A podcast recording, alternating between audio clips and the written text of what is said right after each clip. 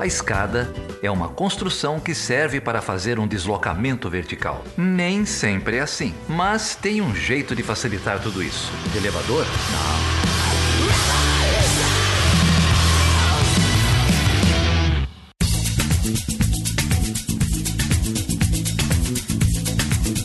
Seja bem-vindo e seja bem-vinda a mais uma edição do Chutando a Escada. O meu nome é Felipe Mendonça e eu tô sozinho aqui hoje, mas é só nessa abertura. Daqui a pouquinho o Geraldo Zaran é, chega para bater um papo comigo com um grande amigo desse podcast, com alguém que a gente gosta muito, que é o Celso Rocha de Barros. O Celso, ele já esteve aqui ano passado, bem ali logo depois do, dos primeiros vazamentos, né, da Vaza Jato. E ele veio aqui falar um pouco daquelas revelações bombásticas do Intercept Brasil. É, e a gente, naquela oportunidade, falou um pouco sobre o papel do lavajatismo, do Moro, quais é, qual era a racionalidade por trás das escolhas do Moro até então. E agora o Celso volta é, para falar um pouco sobre os instintos golpistas do bolsonarismo. É, é, veja que a agenda se deteriorou muito do ano passado para cá. E a gente já assinou um contrato com o Celso, que é, é agora ele virá ao Chutando Escada todo mês de junho. Então prepare-se, porque em 2021 o Celso voltará em junho e eu espero é que até lá a gente ainda tem algum tipo de democracia para poder defender, para poder é, discutir.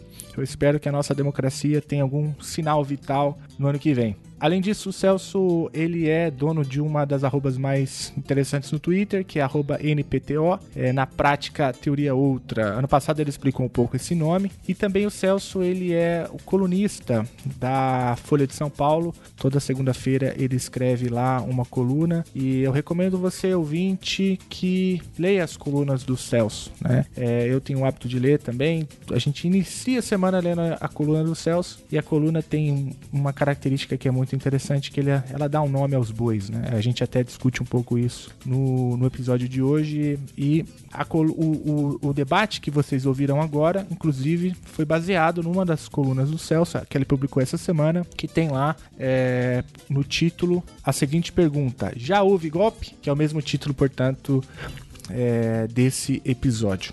Então, o link para as colunas do Celso você encontra na descrição desse episódio. Basta entrar lá em www.chutandoescada.com.br. Você encontra lá também formas de contar, de, de entrar em contato com a gente. Você também encontra lá nossas redes sociais e você também encontra lá as nossas plataformas de apoio. Você pode entrar na nossa página de apoio e ver lá várias formas de apoiar esse projeto. Se você puder, é claro. Se você não puder, você pode sempre contribuir com Chutando a Escada, compartilhando o episódio e dando boas avaliações nos seus agregadores de preferência. Uma, uma dica, uma coisa que você pode fazer é mandar esse episódio com o Celso lá no grupo de WhatsApp da família. Eu tenho certeza que será muito edificante, é, já que o tema desperta paixões, ainda mais na ala mais lunática do bolsonarismo. Bom, mas vamos falar do que importa. Rapidinho, eu queria divulgar é, o Teologia de Boteco. Eu estive lá é, no episódio dessa semana falando sobre fé e política.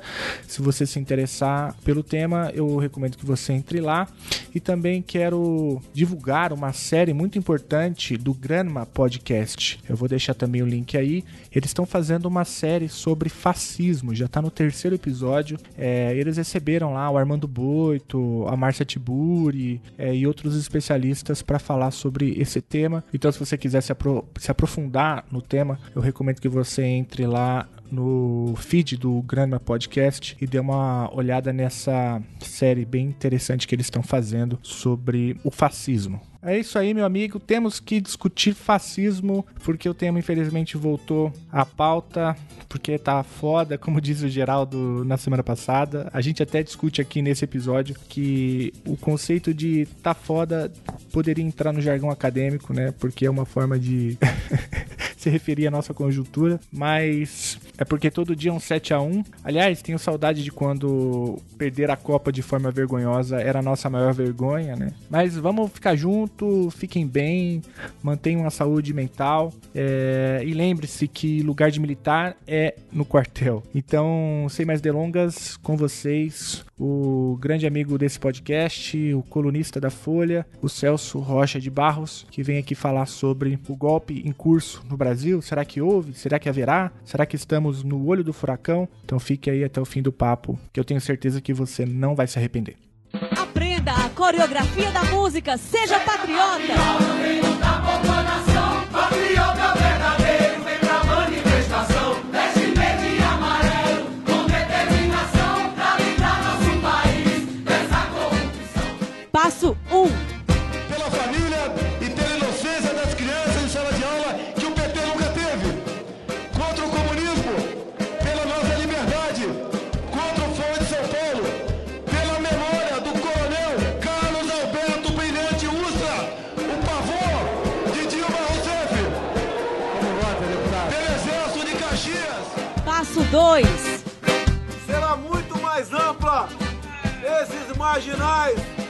vermelhos serão banidos de nossa pátria. Passo 3. Petralhada, vai tudo vocês pra ponta da praia.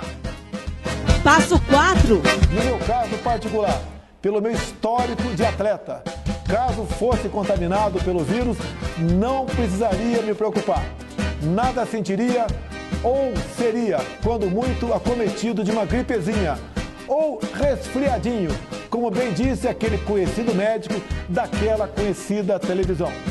Passo 5. Inclusive as informações que chegam para nós, seria bom você fazer na ponta da linha. Tem um hospital de campanha perto de você, tem um hospital público, né? Arranja uma maneira de entrar e filmar. Muita gente está fazendo isso, mas mais gente tem que fazer para mostrar se os leitos estão ocupados ou não. Passo 6. Ruptura, um momento de cisão ainda maior, um conflito ainda maior. Eu entendo essas pessoas que querem evitar esse momento de caos. Mas falando bem abertamente, opinião do Eduardo Bolsonaro não é mais uma opinião de si, mas sim de quando isso vai ocorrer.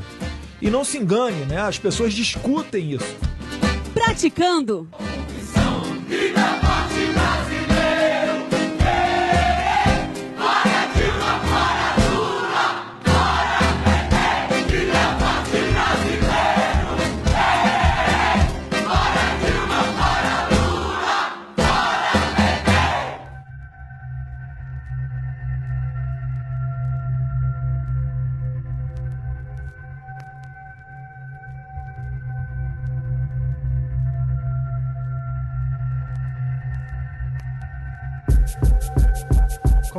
Pode começar a gravar?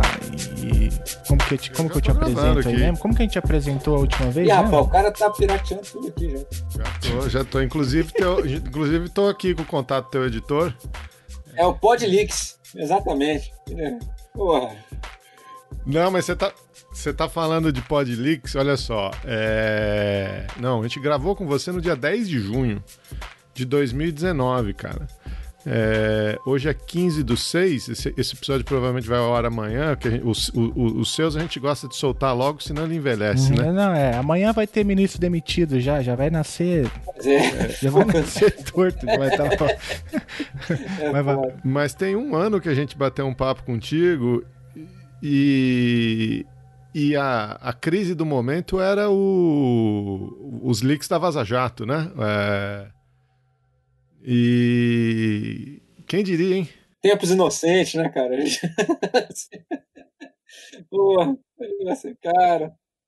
Pois é, nós éramos jovens, né, cara? Tinha tantas ilusões. É foda. É, é foda define, cara. Eu acho que é. é. um conceito que deve entrar no, no jargão é. acadêmico, né? É, exatamente. Tem que ter um carimbo, né? É foda. O, eu lembro que a gente conversou com você, a gente tentou te trazer aqui é, agora em maio. Na... eu perdi um monte de gravação, porque aí eu fui pro teletra... vim pro teletrabalho, né? Uhum. E aí o teletrabalho eu tive que implantar um, implementar um monte de coisa aqui no pendrive, aqui cheio de coisa aqui do trabalho, de segurança e tal. E aí avacalhou todos os meus negócios, todas as minhas coisas de, de, de videoconferência, não sei o que lá. Acho que ficou tudo ligado lá na, na, na, minha senha do trabalho, só que ela não tocava aqui, não funcionava não. Aí, eventualmente, eu joguei para um notebook velho lá, escolhi o trabalho e, e, ressuscitei isso aqui. Assim. Bom, cara, agora a gente pode adotar essa tradição, uma vez por ano. É. Quando é, quiserem. No meio do ano. Junho, a gente tem junho que... é o mês do céu. Isso. Opa, é. pô, 2013 teria sido um sucesso. Então... Porra. É. Aí eu vou te perguntar no final pra você fazer previsões para junho de 2021. Pô, vamos lá, vamos lá. Aí 2021 a gente toca de novo e vê quanto você acertou, quanto você errou. Ih, rapaz, tipo, pai Caiu o Skype, tá? Ai, bom demais. Ó, mas eu vou Vamos começar. Eu, um negócio que eu falava um, um, um, ano atrás é eu perguntava pro pessoal, acho que eu perguntei isso no ar pra você, se era, se era mais provável que o Moro virasse deputado federal ou prefeito de Curitiba. É. O que, que, que, você acha que tá pintando aí para ele? Quem diria que ele é? Eu achei Bom, que era. Ele é presidenciável, né? Ele é, em tese, é candidato a presidente. Assim, eu acho que já tem até alguma articulação para isso, né? Ele deve se filiar ao Podemos, estão dizendo, né? O partido do Álvaro Dias. É... E já tem gente fazendo campanha, você vê que tem uns cartazes, é... tem umas cidades, obrigado Sérgio Moro. Já tem algum tempo antes dele sair do ministério mesmo, já tinha umas coisas dessas. E e, e, uma coisa que você nota que já tem uma certa articulação é porque, por exemplo, já tem um, uns adeptos dele em rede social. Entendeu? Então, se você pegar, pô, se você tiver muita paciência, se você tiver ódio de si mesmo e quiser ler comentários a, a posts dos bolsominions e tal, volta e meia tem uns adeptos do Moro xingando ele. Então, o cara, o Carlos Bolsonaro xinga o Sérgio Moro, aparecem uns caras lá defendendo o Moro e não me dá a impressão de ser assim espontâneo, espontâneo é, mas enfim, é, não é que seja robô, mas me dá a impressão de ser uma turma mesmo, que, que existe, que já deve ter ser pelo menos seus grupos de WhatsApp, entendeu? pelo menos seus, seus, seus contatos. Entendeu? Então, assim, eu acho que ele, ele quer ser candidato a presidente, eu acho. A gente não sabe se ele pode ser um daqueles casos, o Hulk também tem esse risco, de ser o cara lutando a guerra passada, né? Uhum. Porque, por exemplo, o Moro na eleição de 2018, todo mundo que não votasse no Lula ia votar nele, certo? Ele, teria uma, ele seria eleito no primeiro turno com uma votação que nunca mais ia ser batida. Ele, tinha, ele, teria, ele seria eleito, ele era o cara mais, mais forte politicamente do Brasil, de longe. Agora, isso vai ser assim daqui a quatro anos? Não sei. O Hulk teria ganho a eleição de 2018. Inclusive, teve toda uma articulação. Na época, mais ou menos ali no começo do ano, o Paulo Artung, que é governador do Espírito Santo, que é um cara muito bom, um cara muito inteligente, ele, viu, ele virou para os caras do PSDB e falou assim: olha só, é, o Alckmin seria um tremendo presidente. Ele seria o cara que eu, assim, um cara que eu voto nele, feliz da vida e tal. Mas eu acho que não é o que o público está querendo. Assim, a gente teve Lava Jato, teve a crise da, da, com as denúncias, assim, o governo Temer terminou muito mal, enfim. Então eu acho que o pessoal está querendo um, um, outsider mesmo. Então, assim, o, Hulk é um outsider assim muito próximo das propostas do PSDB, né? Enfim, ele é, então, seria uma boa, você simplesmente chegar e falar assim, olha, vamos meio que abdicar de, de lançar alguém da nossa máquina, enfim, tal, para apoiar o cara. E, e, na época rolou aquele, aquele pensamento meio ortodoxo, no sentido de. meio conservador em termos de ciência política, quer dizer assim, ah, cara, mas o Alckmin vai ter a maior aliança, vai ter é, mais tempo de TV, vai ter aquelas coisas todas que, que, que de fato, até então, vinham sendo decisivas, né? vinham sendo muito importantes. É, isso aí sempre é meio difícil de saber, porque também a gente nunca sabe se o cara uhum. que ganhou, ganhou porque tinha mais tempo de TV, ou se o cara que tinha mais chance de ganhar é, teve mais aliados e, portanto, mais tempo de TV. Entendeu? Essas coisas sempre são, são difíceis de, de medir, né? Uhum. Uhum. É, mas de qualquer maneira, isso era o senso comum da época. E o PSDB acabou não lançando o Hulk. Eu acho que o Hulk teria ganho. Agora, isso quer dizer que em 2022 ele vai ser forte? Não necessariamente. Pode ser que em 2022 o eleitorado queira alguma coisa completamente diferente. Ô, ô, Celso, é interessante voltar no Moro, né? Até porque lá naquela conversa do ano passado a gente falava muito sobre a racionalidade por trás né, da adesão do Moro ao governo e, e o, talvez os impactos que a Vaza Jato teria. Eu lembro que eu fazia uma pergunta, mas Celso, me explica qual, qual é a lógica tal. E a gente ficava ali tentando levantar hipóteses, né? Agora o Moro, o Moro sai do governo Bolsonaro, né? É, bom, ele sai rompendo ali com a parte ala mais fanática do bolsonarismo, né, que acaba romper porque ele é um traidor ou sei lá o quê, mas é, ele deixa tanta ponta solta, né, é, que assim eu acho eu acho difícil ele chegar no segundo turno Primeiro porque ele divide o voto dessa extrema-direita, né? Aí tem lá o campo vazajatista, que, que é muito importante, né? Vazajatista não, lavajatista, né? Sim, sim. É, que é muito importante e tal. É, mas também tem outro ponto que eu acho que o, o, a experiência do Moro no governo Bolsonaro deixou claro, é que ele é muito fraco, né? Ele, ele, ele, não, ele não fala, ele, ele não articula, é, ele não conversa, ele, ele não faz mediações, né? É, e, e, e, então eu fico assim meio sem saber, porque aparentemente em 2022 o Bolsonaro já estará no segundo turno, mantidas as previsões, né? Porque tem essa barreira aí do, dos 25 a 30% que não cai. Ele pode, sei lá, decapitar alguém na Praça dos Três Poderes e as pessoas continuam.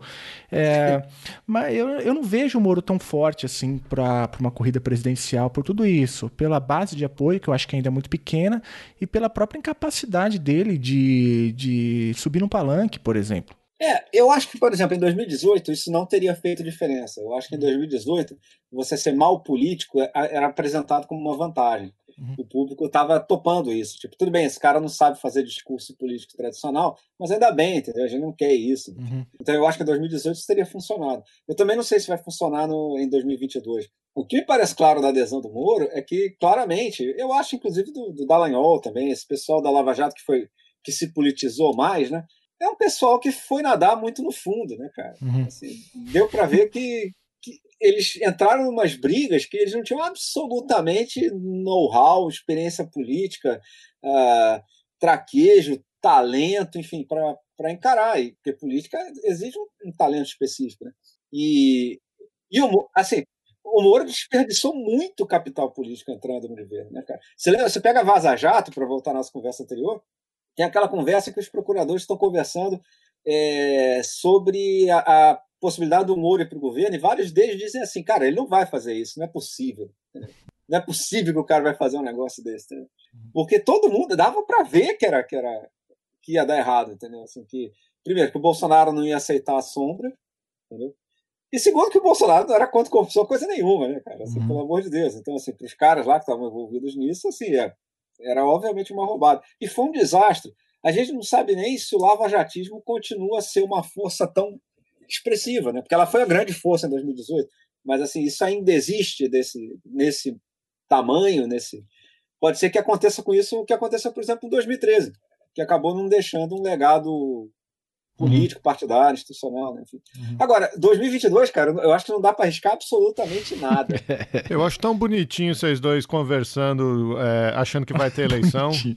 Acho, a, acho bonitinho, assim. É fofo. É bonitinho. Quando que tenha, né? Vamos, vamos. Aliás, o, o, título da tua coluna dessa semana é justamente essa, né? Se teve ou não golpe, né? Se já, é, já assim, estamos ou não, se já houve golpe. É, é, porque Exato, porque a verdade é assim, o que a gente está vendo agora é um monte de, de gente dizendo assim, não, os militares do governo, né? veja bem, não as Forças Armadas, não é o Pujol. São esses caras, esses generais políticos que estão lá com o Bolsonaro. Esses caras estão dizendo assim, não, não, não vai ter golpe, mas também não estica a corda. Isso já é golpe, certo? Assim, se, se, você não esticar a corda por causa disso, o cara já deu o golpe. Você já perdeu, entendeu? A gente não funciona mais nas regras normais de uma democracia. Eu não sei se já teve o golpe, porque a gente ainda não sabe bem os bastidores dessas articulações atuais. Entendeu? Porque, assim, por exemplo, bom, você olha assim, você não acontece nada com o Bolsonaro. Mas, por outro lado, você vê assim, tem, tem rodas se mexendo, né? tem engrenagens se mexendo. Tipo, tem processos no TSE andando, tem investigação da fake news. Então a gente não sabe se isso também não está em, em, função, em processo de, de, de, de, eventualmente dar algum resultado. Entendeu? Pode ser que dê. E aí, se der, é sinal que não houve golpe. É sinal que os caras ameaçaram um golpe, porque o que eles fizeram claramente foi uma ameaça de golpe, mas não deu certo. Então, assim, a gente ainda vai saber mais ou menos é, o resultado, em que ponto está a nossa democracia, conforme essas coisas se desenvolvam numa direção ou na outra.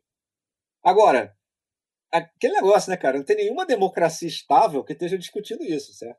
Assim, assim não tem. Se for na Noruega agora, não tem ninguém dizendo assim, pois é, o ministro da Defesa falou que vai ter golpe. Pô, foda isso, entendeu? Não, não existe. Entendeu? Se for na Suécia, se for na Nova Zelândia, não tem ninguém discutindo isso agora. Isso é, é conversa de uma democracia que já sofreu um abalo, né?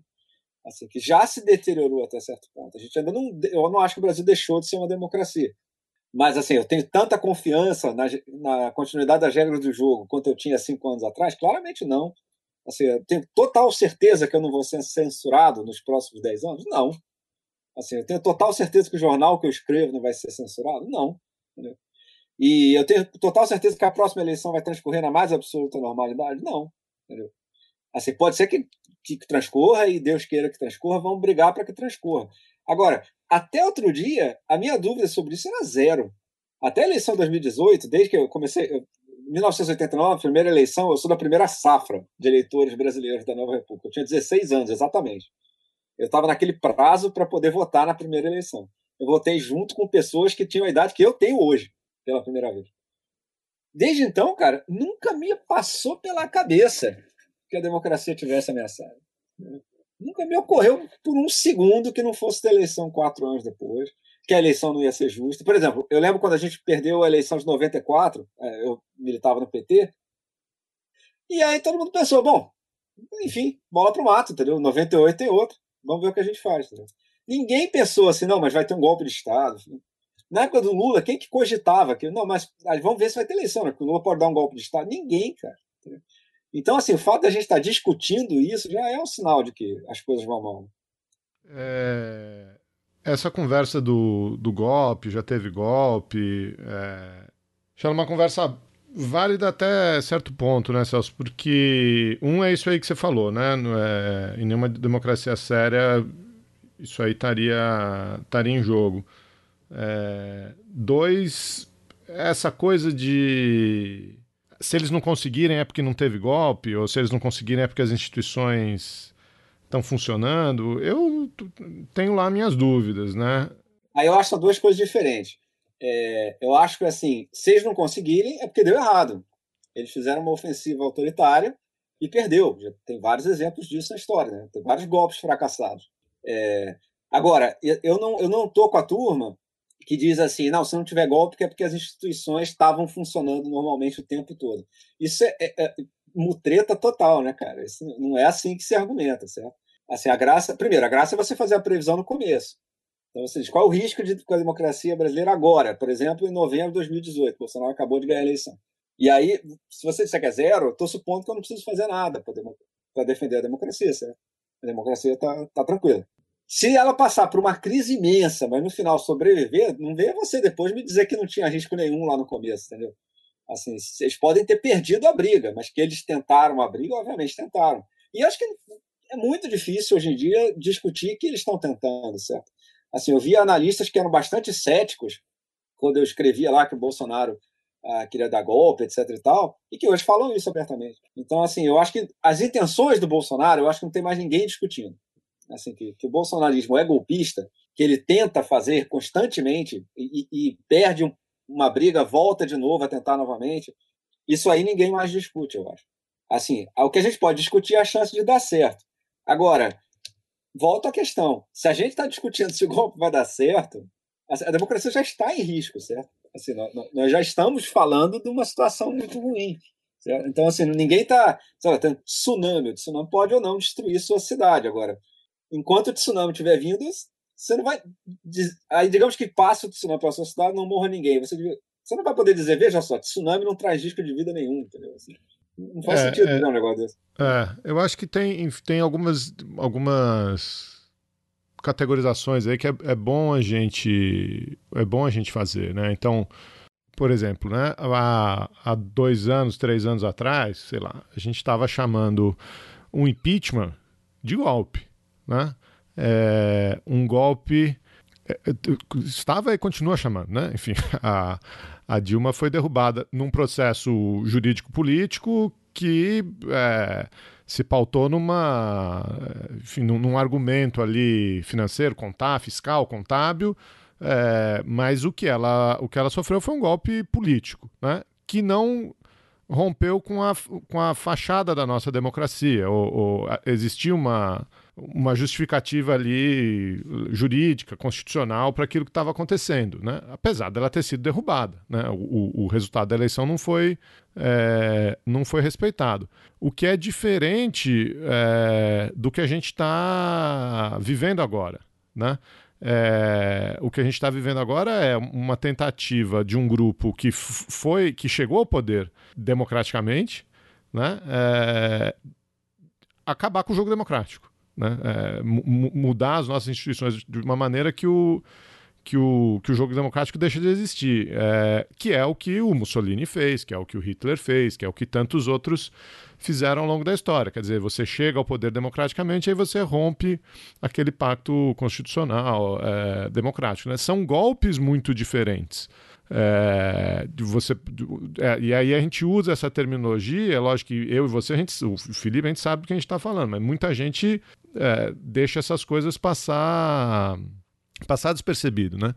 É, e aí eu, eu, eu, eu diria, a, a, as nossas instituições elas não estão sob ataque agora, né? Elas estão sob ataque já há uma década, sei lá quanto, né? É, é, essas regras vêm sendo tensionadas e forçadas é, há muito tempo, né? É, a, a ruptura talvez não tenha chegado ainda, mas talvez não chegue, né? Mas isso não quer dizer que a gente vive numa, numa situação completamente democrática. E, e aí eu acho que tem um outro, um outro lado, né, que é, a, gente, a gente pode discutir o institucional, o constitucional, o jurídico, mas tem o social também, né, Celso? É, e aí a gente está vivendo um, um, um, movimento que, na minha cabeça, começou lá em 2013. Você falou de 2013 agora há pouco, né? Não com o passe livre, né? não, com, uh, não com as manifestações, mas na, da maneira como aquelas manifestações foram sequestradas no meio do processo. Né? Como aquelas manifestações de rua foram, foram sequestradas uh, por um grupo que se dizia apartidário, vamos acabar com os partidos, uh, não sei o quê, aí grupos a favor do, de uma intervenção militar. Ali a gente começa a ver uma mudança de de narrativa ou o fortalecimento de uma, de uma narrativa que vai desembocar depois né, é, no olavismo, que lógico já existia, vai no, no, no, Steve Bannon e no que eventualmente foi o, o, o, Bolsonaro. Né?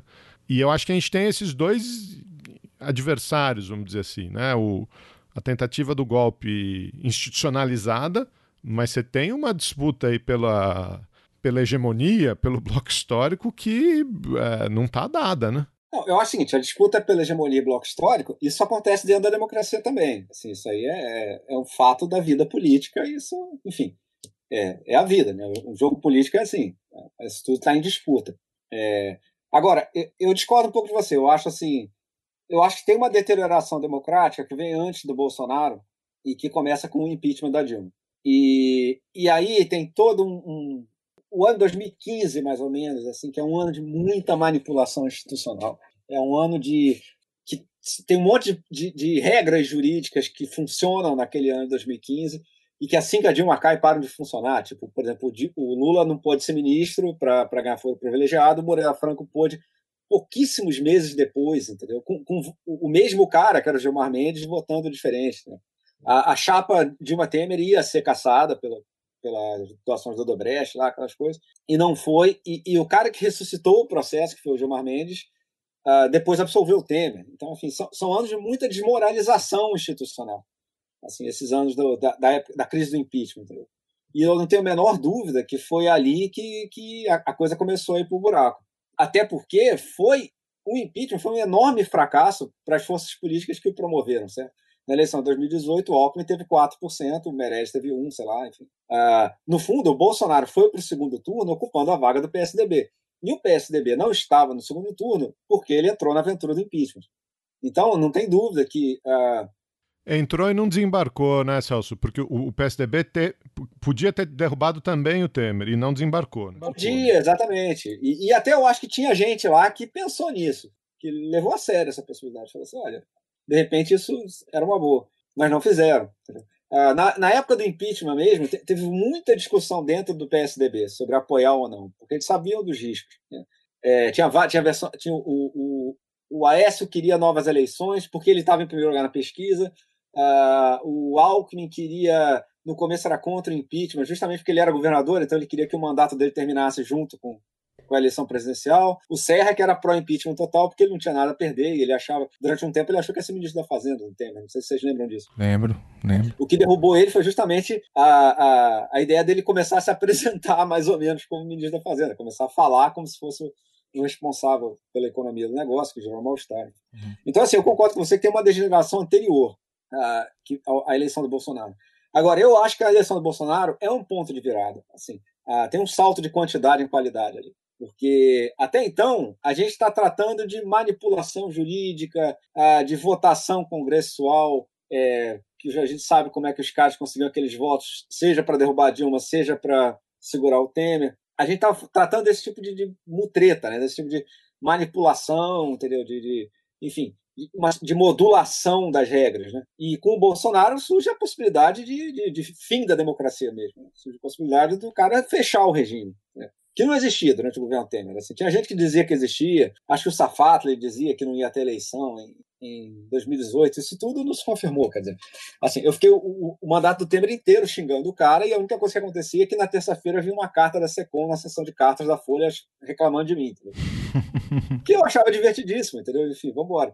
É, eu tinha zero medo de que o Temer me censurasse. Uhum. Eu não achava absolutamente possível isso. Hoje isso é possível, entendeu? Isso uhum. hoje é perfeitamente possível que uma coisa dessa aconteça. Então eu acho que a eleição do Bolsonaro é sim um ponto de, de, de transformação qualitativa aí dessa crise da democracia. Até então era um negócio que, se, por exemplo, se o Bolsonaro não decola na campanha de 2018, se você tem um segundo turno PT e PSDB ou alguma coisa parecida, ganha a eleição um democrata qualquer, de qualquer lado, eu acho que a política brasileira ia começar a se reconstituir. Entendeu? Eu acho que tinha uma chance razoável daquela crise democrática de 2015 começar a cicatrizar. O Bolsonaro explodiu todas essas, essas pontes, né? todas essas possibilidades. Entendeu? Então, assim, eu acho que é um processo que vem de antes, mas eu, eu acho que a gente tem que ter noção do tamanho do cataclisma que é a, a eleição do maior extremista do mundo para a presidência do Brasil. O fascismo é fascinante, deixa a gente ignorante, fascinada. Oh, oh. É tão fácil ir adiante, esquecer que a coisa toda tá errada. Oh, oh. Eu presto atenção no que eles dizem, mas eles não dizem nada, nada, nada, nada, nada, nada, nada. nada.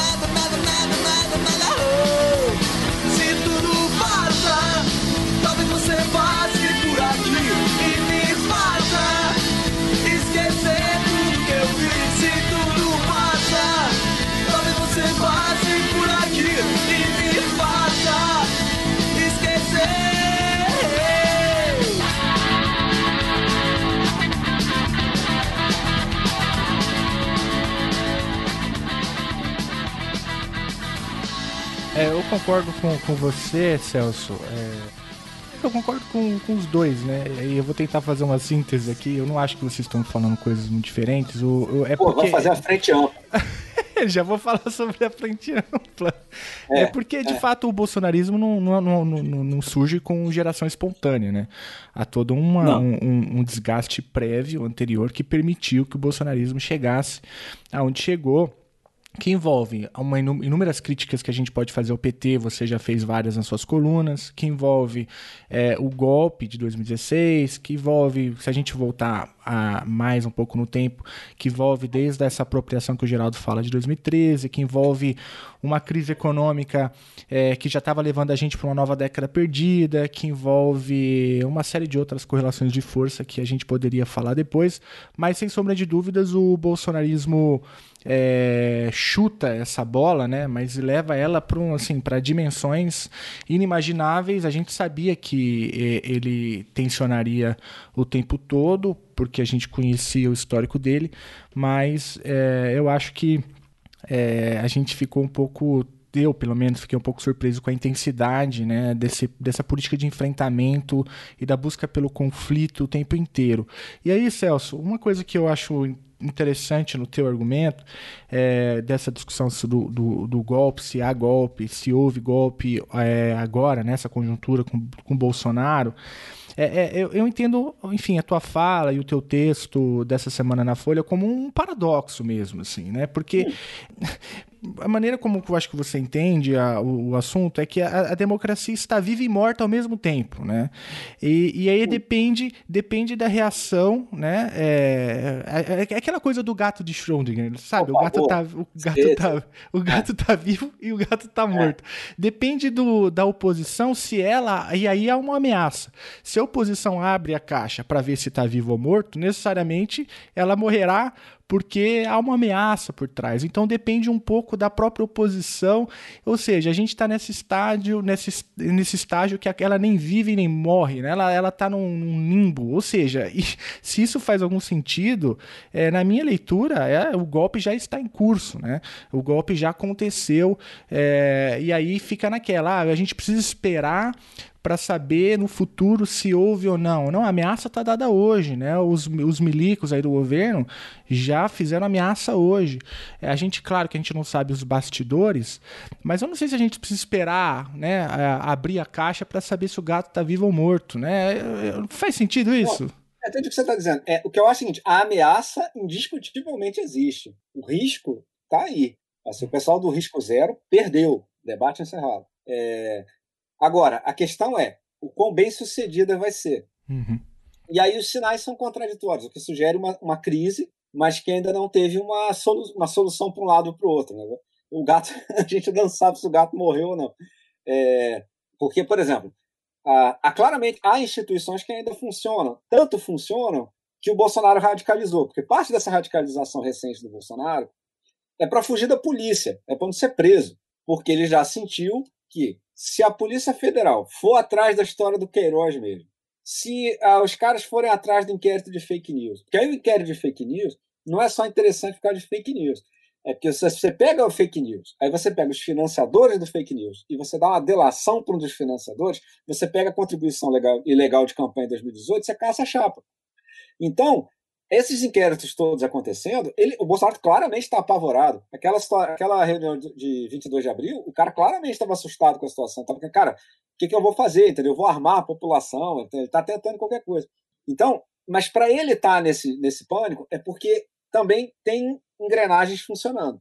É, também há, há investigações em curso, enfim, que estão conseguindo pelo menos é, manter alguma autonomia até agora. Eu acho que se o Bolsonaro continuar no governo, eu não sei se vai conseguir, não. Assim, o tempo joga a favor dele. Quanto mais ele conseguir ficar no poder, mais as nome novas nomeações ele vai poder fazer. E, e aí eu acho que a chance dessas investigações darem certo começa a cair. Mas por enquanto ainda existe a possibilidade de elas darem alguma coisa. Então eu acho que ainda tem coisas funcionando. Só que claramente não a contenta, senão no, no nível que a gente esperava. Porque o que a gente espera das instituições não é só que elas sobrevivam. A gente espera que elas rodem a democracia brasileira. Então, se um cara, se o presidente da República está ameaçando o golpe, o que você espera das instituições é que elas afastem esse cara e que elas prendam esse cara. Entendeu?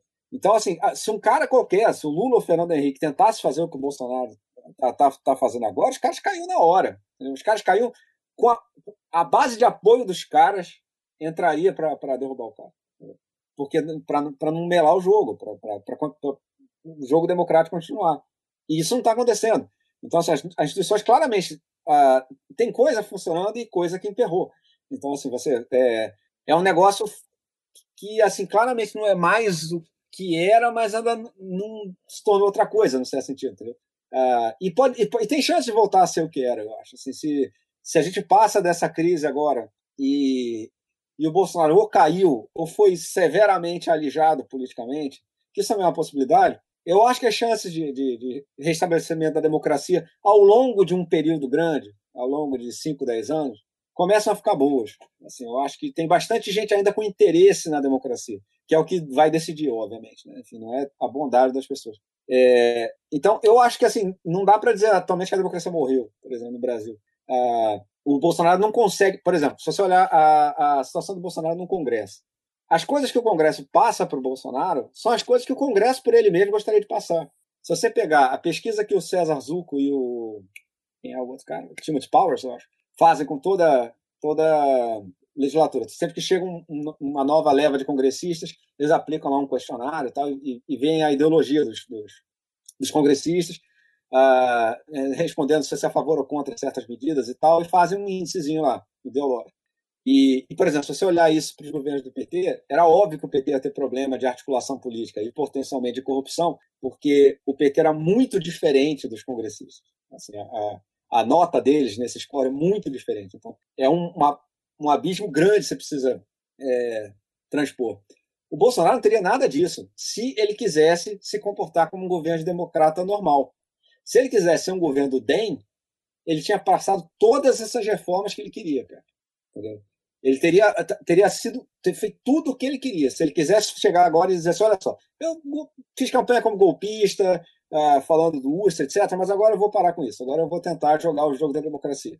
Se ele tivesse tentado fazer isso, ele teria muita chance de sucesso nesse jogo. Mas sabe como é esse jogo que ele quer?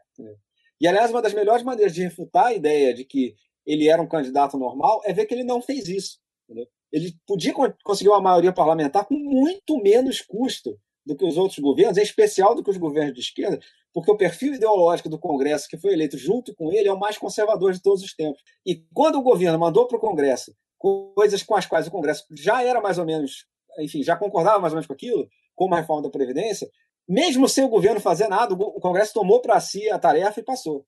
A reforma tributária já estava pronta no Congresso. Está lá, quem quiser chegar lá e falar para o Congresso, pode passar essa reforma aí? Passa.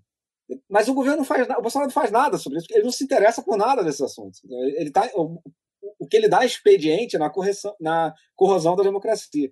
Então eu acho o seguinte: se por um lado o Congresso também. Uh, o Bolsonaro não conseguiu se impor ao Congresso, ele não conseguiu, por exemplo, passar o projeto da Bia Kicis para uh, antecipar a idade de aposentadoria do STF, que, que, era um momento decisivo. Porque se você pegar Hungria e Polônia, foi onde a coisa desandou, na Hungria. E na Polônia não desandou tanto porque eles conseguiram atrasar, reverter parcialmente, enfim. É, porque depois que você praticamente expulsa os caras da STF por esse artifício legal, você enche a Suprema Corte da sua turma, você bota só fanáticos ideológicos lá, e de agora em diante, tudo que você fizer é constitucional, porque a Constituição é o que o Supremo disser que é. Então, se você aparelhar o Supremo num nível realmente avançado de, de, de, corrosão democrática, uh, você revogou a Constituição sem precisar fazer nada. Entendeu? Sem precisar fazer nada de legal no meio do processo. E a Bia Kicis tem esse projeto, que é claramente inspirado em outras experiências autoritárias de extrema-direita ao redor do mundo. Mas esse projeto não anda. O Rodrigo Maia já falou: olha, cara, senta em cima disso aí, porque você não vai não tem a menor chance disso passar. Porque o Congresso, para começar, não quer abolir a si mesmo. Certo? Então, eu acho que, enfim, embora é, o Congresso é, uma, é, um lugar bom para ver esse impasse, porque, embora o Bolsonaro não consiga avançar sobre ele, o Congresso também não avança sobre o Bolsonaro, tá? fazendo um impeachment, que era o que devia ser feito. Então, eu acho que a situação é melhor descrita mesmo como um impasse. Né? Assim, as forças da democracia não, e as instituições não, não conseguem é, derrubar o Bolsonaro, reduzir a zero o risco democrático. É, até porque a gente não sabe se reduziria a zero, por exemplo, se o Mourão virasse vice-presidente. O risco democrático iria a zero? Não sei. Uh, se, se, a gente caçar a chapa, os militares respeitariam isso tranquilo? Também não sei. Então a situação é difícil mesmo. Mas eu acho que a, a melhor maneira de escrever a situação atual é como impasse mesmo. Não, acho que esse é o esse é o ponto crucial aí, né? É... Ele não caiu ainda porque ninguém quer assumir. Eu costumava dizer isso, né? Que ele não caiu ainda porque ninguém quer assumir essa cadeira, né? Eu acho até que quer, mas uh, eu acho que tem vários cálculos envolvidos aí.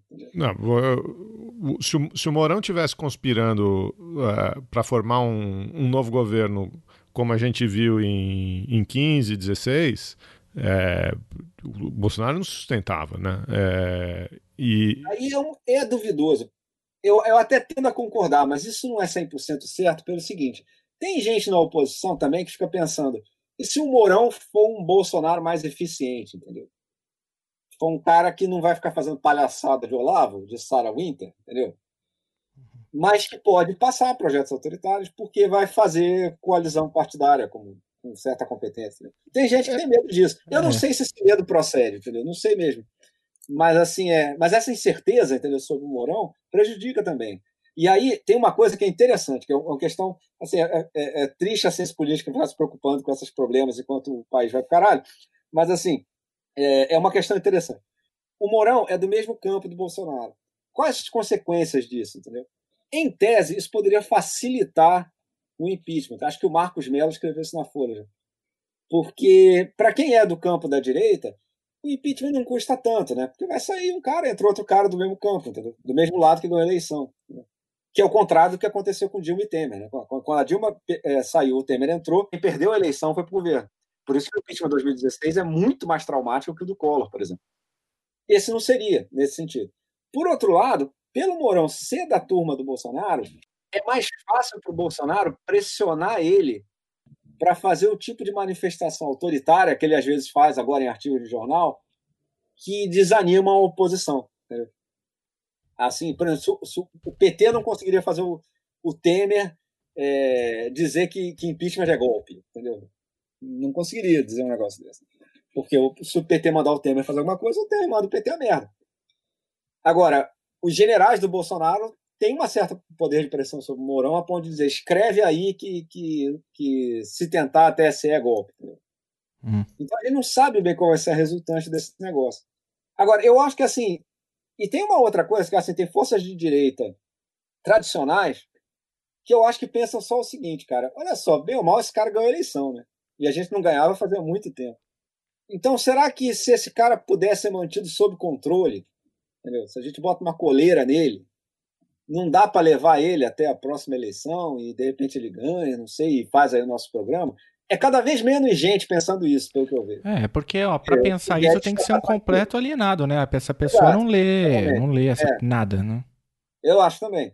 Mas eu acho que isso explica um pouco acho que a atitude de certa parte dos direitistas brasileiros, que não é justamente particularmente politizado, mas que tem essa sensação de que, cara, 2018 eu ganhei, entendeu? Eu não quero que derrube o cara. Eu acho que existe um pouco isso. Agora, eu acho que o decisivo meu é a falta de alternativa, né? Mas não, eu discordo um pouco da ideia de que seja porque ninguém quer. É porque ninguém conseguiu montar a coalizão alternativa, eu acho. É, esse é o ponto. A Entendeu? questão. Eu estava ouvindo o, é. o, o, Rogério Arantes falando sobre isso, né? Que impeachment ah. no Brasil só acontece quando há uma, uma boa clareza sobre qual coalizão, né, qual será a correlação de forças políticas pós-impeachment, né, do próximo governo. É isso, então, primeiro tem que promover uma acomodação das forças, aí as, as forças políticas se sentem mais ou menos seguras, porque já conseguem prever o que será. E aí, aí, aí abre a agenda, né? Claro que aí você destrava as negociações para que se abra o, o o, o e, e, é isso que falta, é isso que parece que falta no Brasil, por uma série de razões que o Celso acaba de citar. Os direitistas que ainda estão presos numa, num conto de fadas, né, de que é possível moderar o Bolsonaro, uma, uma esquerda tacanha que prefere ver o país, né, perder, é, enfim, milhares de vidas para poder chegar mais forte em 2022, essa pessoa precisa enfim, precisa, precisa é, precisa, enfim. É, é, é, exato, como vocês disseram, que bonitinho, né? É, é, é, não, essa pessoa 2022, precisa. É, é e, e outras tantas. Mas vai lá, Geraldo. Não, eu, eu, eu, a gente não está dizendo coisas diferentes, né? O que eu acho é que não tem, é que não tem ninguém tentando. É, eu acho que esse cálculo aí que você está se referindo, e quando eu digo o Mourão não quer, eu, eu posso dizer não tem ninguém tentando formar essa coalizão, porque essa coalizão seria é, facilmente formada. Na, né? o, o que eu acho também é o seguinte: é, essa conta não é da esquerda, né? Essa, ou pelo menos não é da oposição de esquerda. Não sei quant, quantos tons de, de oposição a gente tem hoje no, no Congresso, mas é, a oposição está vendida, né? É, em termos de impeachment, é, a oposição está tão vendida hoje quando, quanto teve em, em 2016. Né? Essa conta é uma conta do centrão, é, da direita, do centrão, dos, dos brokers aí, do, é, desse, desse pessoal que que, que continua apostando numa agenda do Guedes, que continua. É, ou que é fascista mesmo, né? É, que quer embranquecer a universidade pública, que quer que pobre morra mesmo, que quer que plano de saúde tenha uma conta atuarial melhor matando os velhos, porque esses caras existem, né? É, então acho que, enfim, lógico, a, a, esquerda podia estar liderando o movimento, podia ter mais presença na rua, podia ter uma frente unificada, é, enfim, né, podia não estar tá se, se, se, matando, se degladiando, mas na prática, hoje, isso ia fazer é muito pouca diferença para o cenário político que a gente está vendo. Né? Pelo menos é, o, é, um, é um pouco a leitura que eu, que eu tenho. Né? É, eu acho Eu acho. Bom, primeiro, você tem razão numa coisa: quem faz impeachment mesmo é a base governista. Assim, porque se o cara ganhou, ele tinha alguma maioria lá, ele conseguiu alguma maioria, se ele vinha governando. Se ele conseguir manter sua maioria, não tem impeachment. Se ele conseguir manter até uma. bem, bem menos do que a maioria, já barra o impeachment. Então, para você fazer o impeachment, você precisa necessariamente que os caras que apoiavam o outro governo mudem de ideia. Isso aconteceu muito rápido no caso do Collor, né? E a, a, base conservadora que apoiou o PT foi embora. Não, não é que ela foi embora, foi ela que fez o impeachment. Né? Foi o vice-presidente que, que acho que foi o principal articulador. Então, assim, é... então concordo com você, tem que ter uma articulação dessa. Eu só não sei se é tão fácil, porque por vários motivos. O principal, cara, é porque hoje em dia tem os militares na história. E eu acho que é uma força política que a gente não sabe bem como trabalhar. Inclusive, mesmo se eles não forem fascistas, mesmo se eles só quiserem o seguinte: não, olha só, a gente quer um governo em que a gente tem dois mil cargos. Assim, a gente não quer fechar a democracia nem nada, mas a gente quer um governo que, que dá uma aposentadoria muito melhor para a gente que para os outros caras. Enfim. Isso, isso deve existir. Assim, uma, pelo menos uma turma lá dentro que é assim. E eles devem achar que é uma democracia, né? um governo, um governo que uma força armada pode fazer chantagem nas, nas outras instituições. Mas eu não estou nem falando disso. Eu acho assim, tem uma turma do, do exército que apoia o Bolsonaro, você chegar pro bolso para ele e falar, cara, o Bolsonaro é um merda. Ele fala, eu sei, cara. Agora, ele, ele de fato deu uma reforma de previdência é, que é um, um prêmio para é um os caras. Para o resto todo foi muito mais duro, para o resto da população. E já vou dizendo, vai ser muito difícil alguém tirar isso alguém reformar isso. Eu acho que a gente já tem que trabalhar com a ideia de que o orçamento vai ter esse problema por muitos anos. E, e, e também o cara deu, deu cargos para eles que, que, ninguém dava, né? Enfim, nem a ditadura militar, alguém já fez essa conta. Tem mais militar no governo atual do que nos governos dos generais. É, então, assim, tem, é, é, um setor que, que a gente ainda não sabe bem como processar isso. Porque, sejamos honestos, nenhum outro governo civil vai dar isso para eles. Assim, não tem a menor possibilidade de algum governo de, de centro-esquerda, centro-direita, seja o que for, dar 3 mil cargos para ele. Então, assim, a gente também não sabe o que, que é esse cálculo. A grande dificuldade de análise no momento é, é o seguinte: é, é muito, a gente perdeu um pouco a capacidade de analisar política dos militares, porque durante 30 anos não teve política dos militares. Se você pegar o cara lá do um analista político dos anos 50, o cara pegava o diário oficial, via lá as nomeações do exército, ele falava, opa, esse cara é da facção tal, esse aqui é de tal, esse cara vota em não sei quem, esse cara vota em não sei quem, entendeu? Ele sabia o que aconteceu naquela disputa política. Hoje em dia, cara, não sei se tem alguém que sabe fazer isso. Até porque a regra profissionalizou, enfim. Mas assim, a gente não, não consegue muito bem medir isso. O, esse blefe do Bolsonaro de ficar ameaçando o golpe, que a gente não sabe se ele, Eu acho que ele não tem poder para fazer isso. É, no momento, pelo menos. Mas ele, pode, ele joga essa, esse, essa carta justamente por causa da incerteza, porque a gente simplesmente não sabe direito qual é a situação. Né? Eu acho que no momento ele tem menos chance de conseguir dar um golpe do que ele tinha antes. Eu acho que ele está mais fraco. Eu acho que ele ficou mais barulhento porque ele ficou mais fraco. Agora, isso quer dizer que ele se tornou incapaz de dar um golpe de jeito nenhum. Principalmente se ninguém resistir, né, cara?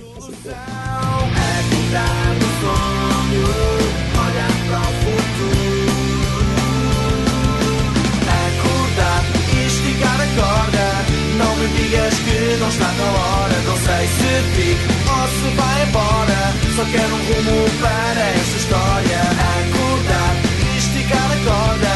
Não me digas que não está na hora. Não sei se fico ou se vai embora. Só quero um rumo para esta história.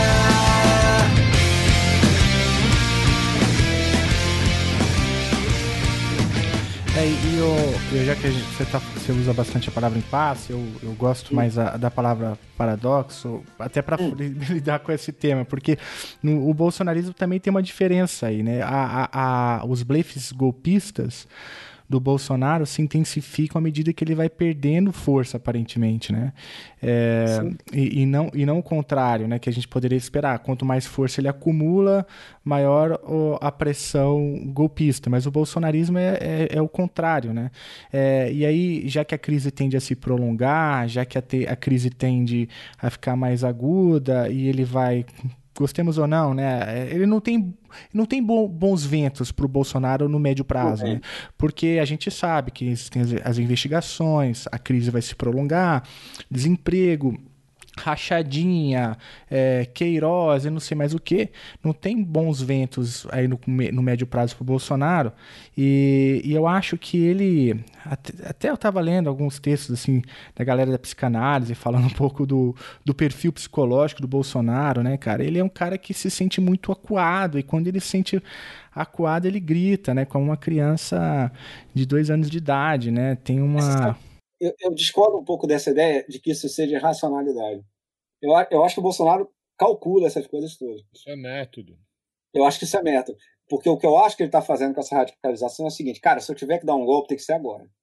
Porque eu só vou me enfraquecer da grande diante, entendeu? A não ser que eu dê uma sorte qualquer, sei lá, alguma coisa. Mas, a princípio, eu preciso começar a, a, a melar o jogo agora, porque vai ficar cada vez mais difícil melar o jogo. Então, por exemplo, no começo, o cara tinha 60% de aprovação, o Congresso na mão, os militares na mão, o empresariado na mão, a bolsa disparando, o lavajatismo todo no bolso dele, Sérgio Moro de ministro. Esse cara está mais ou menos confiante que ele pode ir, ir, ir gradualmente mexendo na, na, na máquina. Entendeu? Ele pode ir, ir, ir, apertando um negócio aqui, afrouxando um negócio aqui, ele pode tolerar assim, é, desafios a ele até um certo ponto, enfim. Isso aí dava para fazer porque ele era muito forte, certo?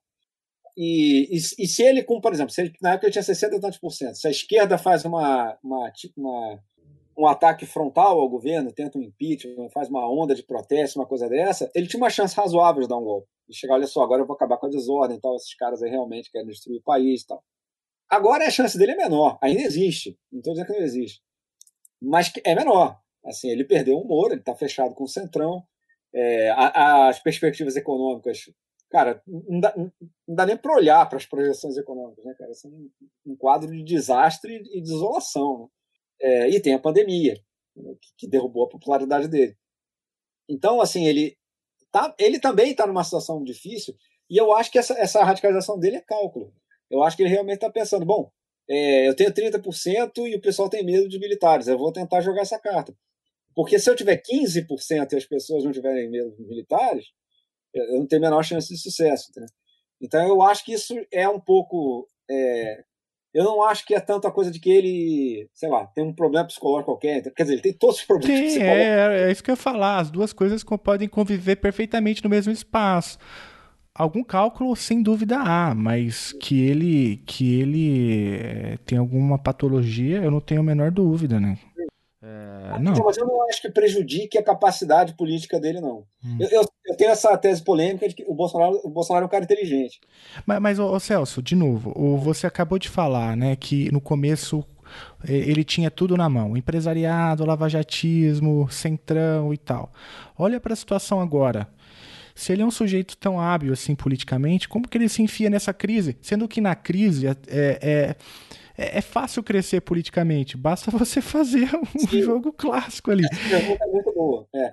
Isso aí é, é, é, o contraste que, você faz, que dá para fazer com a Hungria atualmente, que é um, era o modelo dos bolsonaristas. A, a Hungria foi, é um modelo paradigmático da, da deterioração gradual, só com manobras legais, da democracia. A Hungria não é mais uma, uma, democracia, a Hungria não tem mais imprensa livre, a Suprema Corte é completamente aparelhada, o parlamento é completamente aparelhado, mas foi tudo feito gradualmente é o caso, é o, o modelo lá do Steve Levitsky, lá do, do como as democracias correm.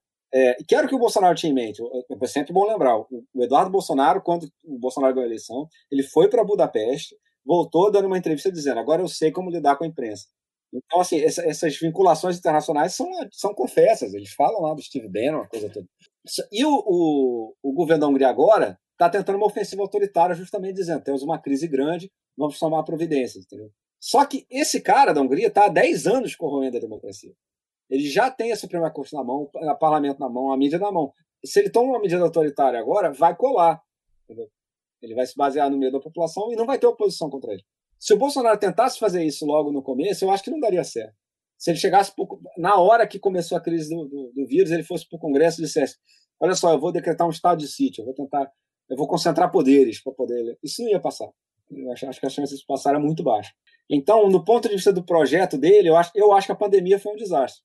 Por isso que ele ficou tão revoltado com isso, eu acho. Assim, eu acho que, é, por isso que ele queria fazer a passeata do dia 15 de, qualquer, dia 15 de março de qualquer, de qualquer maneira. É, porque dificultou muito a, a, progressão do que ele tinha em mente. Né? Ele queria fazer mobilizações populares, queria fazer um negócio cada vez maior, de rua, um negócio populista clássico mesmo, para ir atacando as instituições. E, e isso agora não, não dá. As passeatas dele são ridículas, né, cara? São, são um negócio patético, né? Enfim. Então, é, eu não sei se dava para ele chegar ali agora e dizer eu vou agora é, concentrar poderes para combater a, a pandemia. E aí você sempre, o que a gente sempre pode discutir é o seguinte: mas por que, que ele não resolveu se comportar como democrata? Por que ele não chegou e falou assim, não, então eu vou fazer um governo de união nacional? Porque isso teria dado certo. E isso talvez até aumentasse a popularidade dele. Mas aí ele ia ter que fazer muito acordo, ele ia ter que ceder muito, ele ia ter que entregar cargos que estão com os militares agora para outras forças políticas. É, ele ia ter que promover os governadores, ele ia ter que falar bem dos governadores, que são rivais políticos dele. Então, assim, é aquilo. Se você supuser que o Bolsonaro pelo menos cogita governar como democrata, ele é um jumento, ele é um idiota completo que desperdiçou uma maioria parlamentar fácil e desperdiçou uma crise que em todos os países democráticos quase aumentou a popularidade do, do governante. Mas se você não supuser isso, se você supuser que ele está trabalhando para a destruição da democracia, eu acho que nada, não, não, quase não tem resto a, o seu modelo. Eu acho que você explica direitinho o que o cara está fazendo. É, então eu acho isso. Eu acho que é, eu não acho que ele está com cartas boas nas mãos para jogar, entendeu?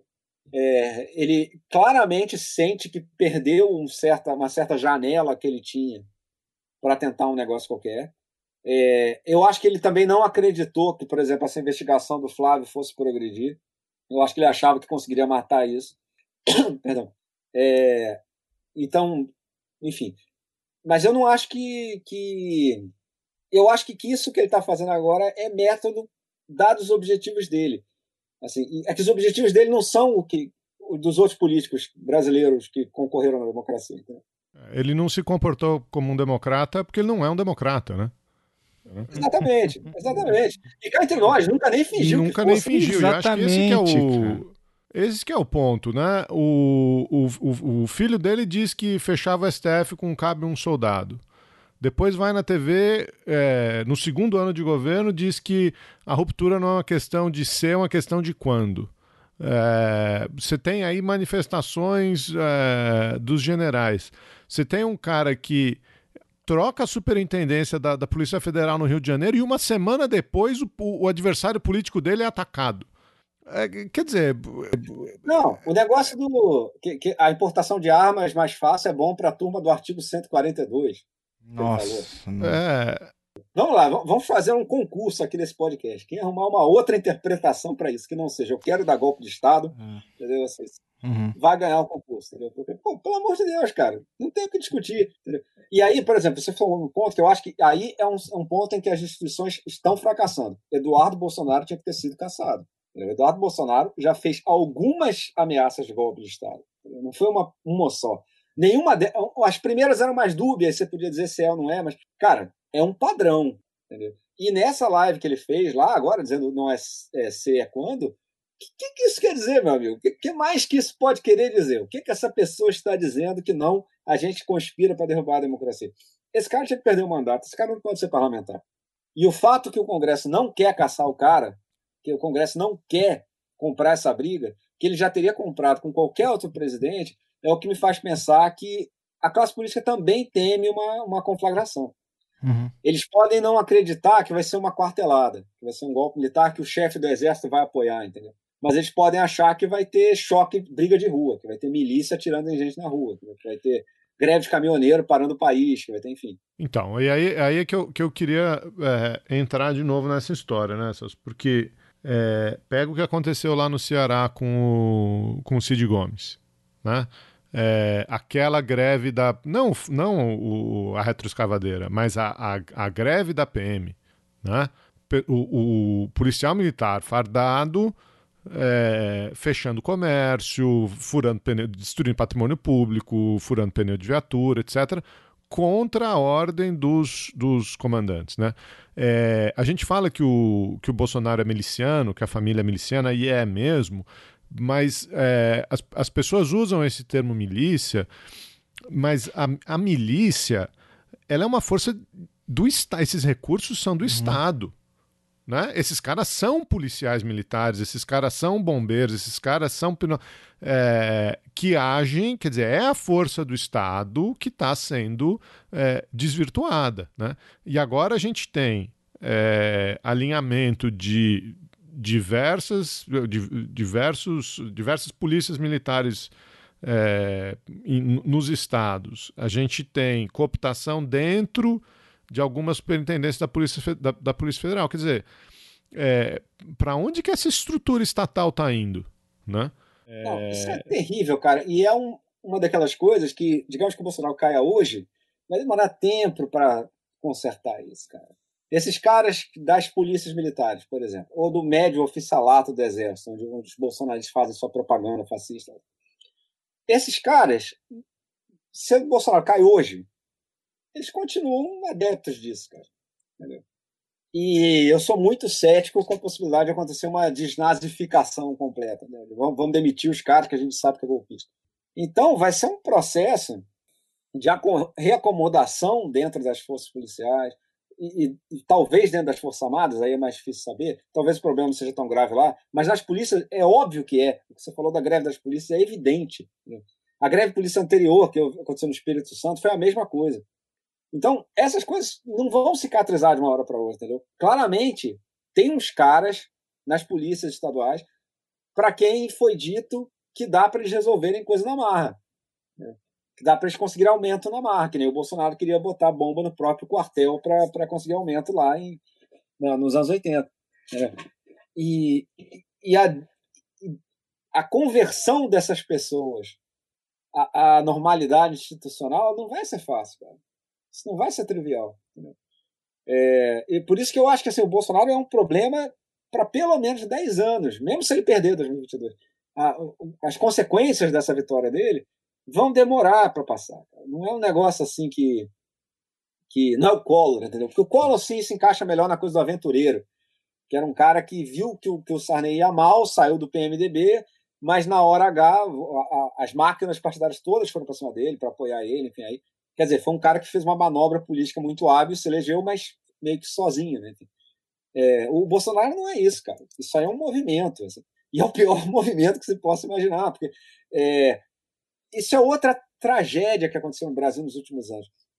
Ao longo do governo do PT, se você pegar esses caras que fizeram passeata do impeachment, tipo MBL, essas coisas, eles claramente tinham um potencial autoritário já ali, enfim, mas era fácil imaginar isso tudo sendo mais ou menos inserido no jogo democrático e servir de base de constituição de uma direita mais socialmente enraizada, que o Brasil nunca teve. E nunca teve por um bom motivo, porque é, movimento social, você só, oposição enraizada, você só monta quando você é oposição.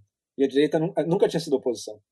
Então, durante os anos do PT, a direita começou a se enraizar em movimentos, em igreja evangélica, ter suas editoras, ter seus autores, etc. Isso tudo, cara, perdeu já para a democracia, eu acho, por causa do Bolsonaro. O Bolsonaro conseguiu aparelhar muitas dessas coisas e, e, e não é, o bolsonarismo não é aproveitável para a democracia. E, e, eu acho que ele vai arrastar um monte dessas coisas. Então, o bolsonarismo pode até matar as pessoas de esquerda, mas o que ele vai, o que ele corrói é a direita. Assim, o que ele desarticula no longo prazo é a possibilidade de uma direita enraizada socialmente e tal, que de fato competiria com a esquerda é, em pé de igualdade em, eleições democráticas. É, e, e, e, porque você pega, por exemplo, o, o, as igrejas evangélicas, que vinham, vinham se constituindo já em, em, em, forças políticas importantes, mas olha em que, que elas se amarraram, entendeu? Assim, e se amarraram mesmo. O, o Edir Macedo faz o que é fechadíssimo com o Bolsonaro, o, o Malafaia, esses caras. É, e, e, é sempre bom lembrar, foi a primeira eleição presidencial que todas as grandes denominações votaram no mesmo candidato para presidente. Né? Isso nunca tinha acontecido. Nunca tinha acontecido de Universal, as duas assembleias, etc. Todas, todas votaram no mesmo, no mesmo candidato a presidente. E olha só em que, que eles amarraram essa máquina, né, cara? Que tristeza isso, né?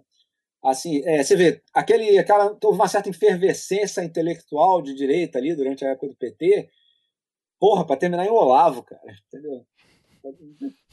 No final, o que, o, que veio, ao- o, que, o que veio à tona foi o Olavo, cara. Assim, Nossa, nossa. Porra, é. cara, não, não- é possível, entendeu? Assim, ninguém vai fazer, o- ninguém vai conquistar assim, a, a disputa hegemônica cultural, que, que tem um lado bacana, que também é de, de aperfeiçoamento mútuo, né? É, isso não, não vai ser ganho com o Olavo. Entendeu? Se você vem com o Olavo, você vai ter que vir com gente armada, porque você não vai convencer ninguém, entendeu? Com o Olavo. Então, assim, eu acho que o, o, o, dano do Bolsonaro à democracia é muito maior do que ele xingar o, o Supremo, etc. Ele está desperdiçando uma construção de uma direita capaz de concorrer com a esquerda em eleição democrática que é- foi difícil de fazer, cara. Esses caras penaram, eles ficaram numa posição mais de 10 anos para montar essa, esse discurso, essa base de poder, essas redes de contatos. E o Bolsonaro pode destruir isso tudo. E aí, se você destrói isso tudo, é ruim para a democracia também, porque aí os poderosos continuam sendo os mesmos de sempre. Se eles não puderem ganhar a eleição nunca, uma hora eles desistem.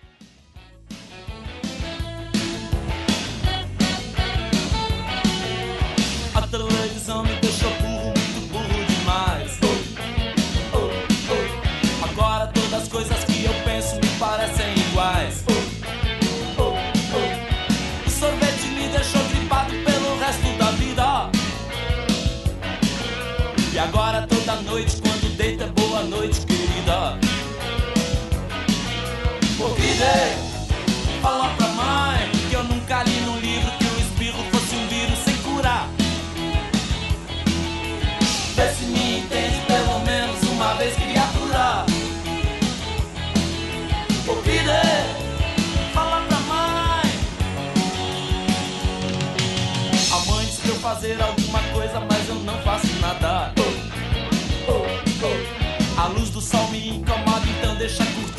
nadar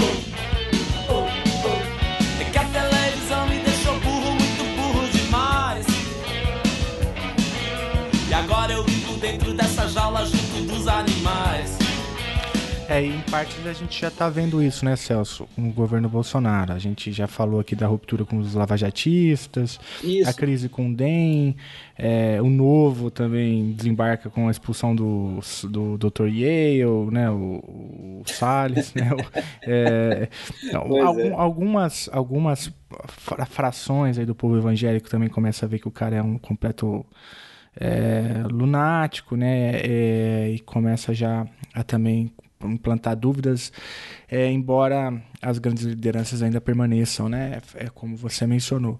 Mas Celso, é, eu queria aproveitar para trazer então uma outra pergunta, que eu acho que é a pergunta é uma pergunta muito fácil de, de responder, né? Que é assim, o que fazer, né? O que fazer enquanto oposição? Tem essa discussão de frente ampla, né?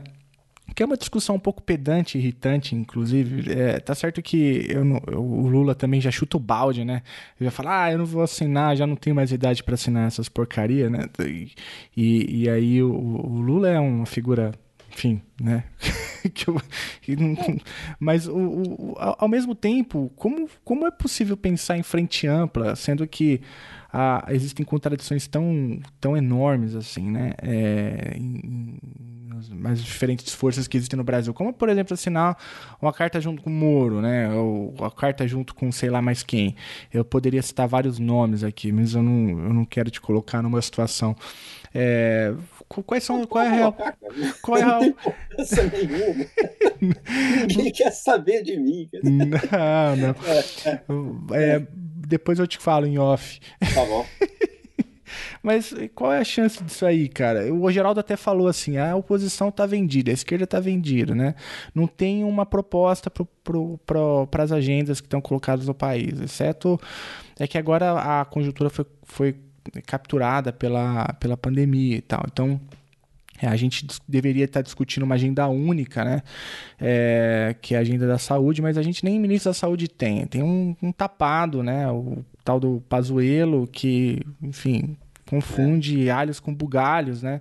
Que não foi treinado para pensar, ainda mais pensar saúde. Foi treinado para obedecer ordens, né? Tá lá porque obedece ordens, né? É, e, e- aí, o que fazer, Celso? Bom, eu acho que o negócio da frente ampla é. Assim, eu acho perfeitamente possível se a gente tiver expectativas baixas sobre o que, ela vai ser.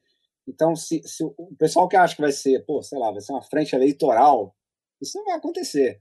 Não vai ter candidato único do, do, do Moro e do Lula, entendeu? Não vai ter a chapa Lula e Moro, entendeu?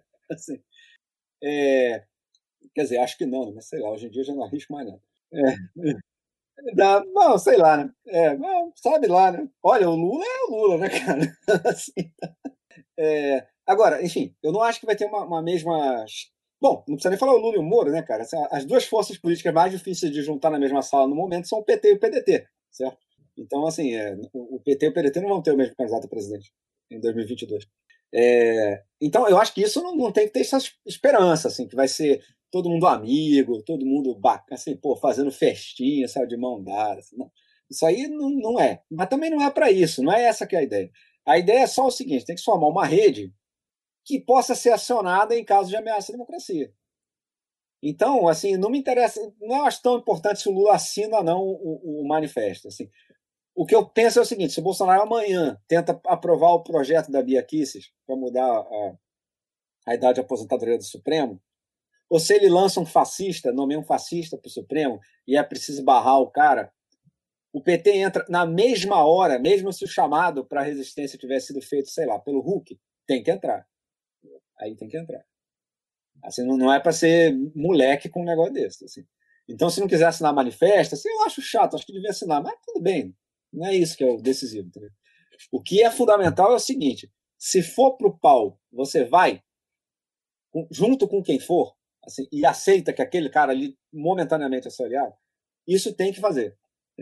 E aí, se e aí, meu amigo, se for o Lula e o Moro, eles que se beijem, entendeu?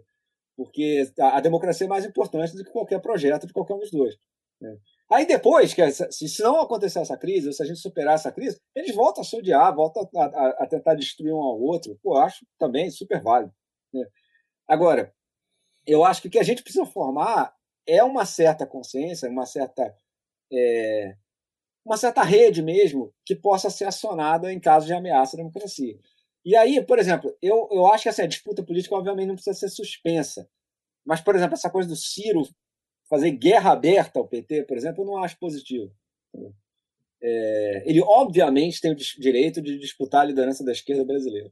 Obviamente tem. E, obviamente, tem direito de falar mal do PT, que atualmente é quem tem a liderança. O PT fez isso com o Brizola nos anos 80. Entendeu? Isso é normal. o Brasil é multipartidário. Isso quer dizer que os campos dentro dos campos, é provável mesmo que haja revezamento entre as forças que, que, que lideram cada campo. Entendeu? É até interessante discutir porque ainda não houve. É, agora, eu, eu acho que essas coisas, assim, assim como eu acho que, que, que o PT também devia é, participar desses esforços, entendeu? Assim, de, de, de manifesto, etc. Também acho que, que devia. Não acho que isso custe muita coisa. Assim, você, você não precisa concordar com o programa econômico do Luciano Huck, porque você assinou o manifesto. Né? Então, assim, eu acho que essas coisas são. são devia, a gente devia ter mais cuidado com isso. É, não é que está suspensa a disputa política, absolutamente. Pode continuar disputando. Mas, assim, certas coisas que queimam ponte, eu acho que talvez não seja a hora, entendeu? É, de, de, tentar fazer, por exemplo, fazer uma guerra entre, entre as pessoas que eventualmente poderiam formar essa rede de resistência. Porque se você fizer, você também abre a possibilidade, por exemplo, se você não quiser se juntar à centro-direita para sopor o Bolsonaro, você abre a possibilidade do Bolsonaro eventualmente cooptar a centro-direita de uma forma ou de outra, o que para a gente seria um desastre. Então, é, eu acho que isso aí vale a pena ter uma certa paciência e uma certa, um certo foco nessa hora. Assim, essas disputas todas entre o Ciro e o PT, entre o PT e o, o, os liberais, entre o Huck e não sei quem, isso tudo é legítimo, cara. Se a democracia não tivesse correndo risco, isso, cara, eu não piscava o olho para isso? Eu não daria nenhuma importância para isso. Ah, tá, é o jogo, cara. Entendeu? O jogo político é um esporte de contato, certo? Assim, os, os caras se atacam mesmo, é assim, entendeu? Numa situação normal, eu acharia isso inteiramente válido, assim. Nada, nenhum desses ataques em si é antidemocrático, nada disso.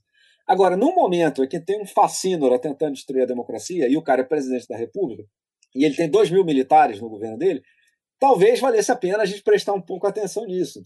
Assim, talvez um pouco do foco devesse ser isso. E aí eu acho que a gente também não era um momento, por exemplo, de, de. Por exemplo, eu sei que é difícil, e assim, vai por mim, acho que não tem ninguém com mais rancor que eu sobre essas coisas, mas assim, alguma abertura para os caras que votaram no Bolsonaro, que votaram no Lula, a gente tem que ter. Entendeu? Assim, a gente tem que conversar com eles. Porque senão a gente vai repetir o erro que o PSDB fazia quando fazia oposição à esquerda. Porque o PSDB meio que tratava assim, ah, petista é burro, entendeu? O cara vai no Lula é um jumento, entendeu? Então, deixe de ser um jumento e vote em mim, entendeu? Assim, isso não vai acontecer, cara. Isso nunca aconteceu. Entendeu? Veja o histórico de sucesso do PSDB nessa estratégia. Entendeu? Então, assim, eu acho que também não é isso que a gente deve fazer. A gente deve tentar mesmo trazer gente de lá para cá. E aí, o cara, quando chegar aqui, não pode ser linchado. Entendeu? O cara não vai vir para cá se assim que ele chegar, todo mundo juntar em cima dele dizendo: e aí, cara, mas você se absteve em 2008, você é um merda. Isso não vai funcionar, cara. Entendeu? Assim. Então, e, e eu, cara, eu pessoalmente tenho muita raiva de muita gente. entendeu? Mas, cara, não é a hora, entendeu? Assim, entendeu? Assim, é... Você imagina na, na, frente oriental da Segunda Guerra Mundial, chega o Mar... você tá lá, você é soldado, chega o Marechal Zukov para você e fala: por que, que você está parado e não está indo lá lutar com, com, os nazistas? Você fala: ah, porque eu estou chateado com a frente ampla, entendeu? Assim, entendeu? Assim, imagina o que o Marechal Zukov faria com você. Entendeu? Eu acho que a gente tem que pensar um pouco assim, entendeu? Você tem que pensar um pouco, cara, eu sei que não é o que você que a gente quer fazer, entendeu?